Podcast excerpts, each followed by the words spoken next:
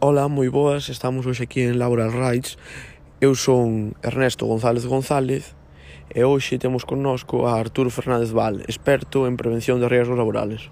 Ola, bo día. Bueno, Arturo, para empezar gustaríanos saber que son os riscos laborales e que é a prevención de riscos laboral. Pois mira, un risco laboral é a posibilidade de que un traballador sufra un determinado dano derivado do traballo. E, por outra parte, a, preve a prevención de riesgos laborais é o conxunto de actividades ou medidas adoptadas ou previstas en todas as fases da actividade da empresa co fin de disminuir os riscos derivados do traballo. Bueno, Arturo, aos nosos ointes tamén lles gustaría saber o que entendes ti por a saúde dentro do ámbito do traballo e que relación hai entre eles. Pois por saúde entendemos o estado de completo benestar físico, mental e social, e non solamente a ausencia de afeccións ou enfermidades. En canto á relación do traballo ca saúde, o traballo debe contribuir ao mantemento da saúde, á realización e desarrollo personal e permite ter e obter recursos económicos. Pero por outra parte, o traballo tamén pode ser fonte de riscos profesionais que afectan moi negativamente á saúde. Outro tema que nos gustaría tratar sería os dereitos e obrigacións que teñen os empresarios en canto á prevención de riesgos laborales.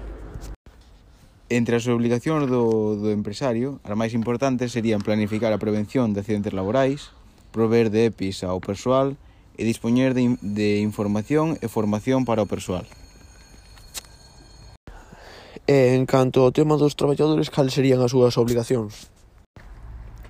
Entre as obligacións máis importantes dos traballadores estarían utilizar correctamente os dispositivos de seguridade, contribuir ao cumprimento das súas obligacións e cooperar co empresario para que este poida garantizar unhas condicións seguras.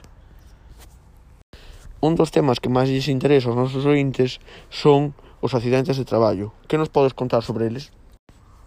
Legalmente defínese como accidente de traballo toda a lesión corporal que o traballador sufra con ocasión ou como consecuencia do traballo que execute por conta xena. Como se clasifican? Pois mira, os AT clasifícanse en dous grupos, os accidentes in itinere, que son os que sufre o traballador ou traballadora ao ir ou ao voltar do traballo, e accidentes in mission, que son ao salir do centro de traballo para realizar tareas laborales durante a xornada laboral. Outro tema do cal nos gustaría informarnos sería o que son as enfermedades profesionais. As enfermedades profesionales son aquelas contraídas a consecuencia do traballo executada por conta axena e nas actividades que se especifiquen e que este provocada pola acción dos elementos ou sustancias que en dito cuadro se indiquen para cada enfermedad. Bueno, agora contanos como se organiza a prevención na empresa. Pois basicamente o empresario ou empresaria pode utilizar catro modalidades de organización diferentes, como veñen sendo a asunción por parte do empresario ou empresaria, designar un ou varios traballadores, ter un servicio propio de prevención ou ben ter un servicio de prevención axeno. En canto á actividade preventiva, como se planifica? Pois basicamente cada empresario ou empresaria está obrigado a realizar un plan de prevención Neste plan de prevención estaría composto por varios puntos e os máis importantes serían a evaluación de riscos, medidas de prevención e protección e a súa aplicación, e outra como, por exemplo, o plan de emerxencia, evaluación e actuacións en materia de primeiros auxilios. Bueno, esperamos que lles haxe gustado o programa e que hayamos cumplido o noso obxectivo sería que os traballadores se informaran máis sobre os seus dereitos e aprendesen un pouco nas obligacións que ten a empresa en canto á prevención de riscos laborais. Moitas grazas.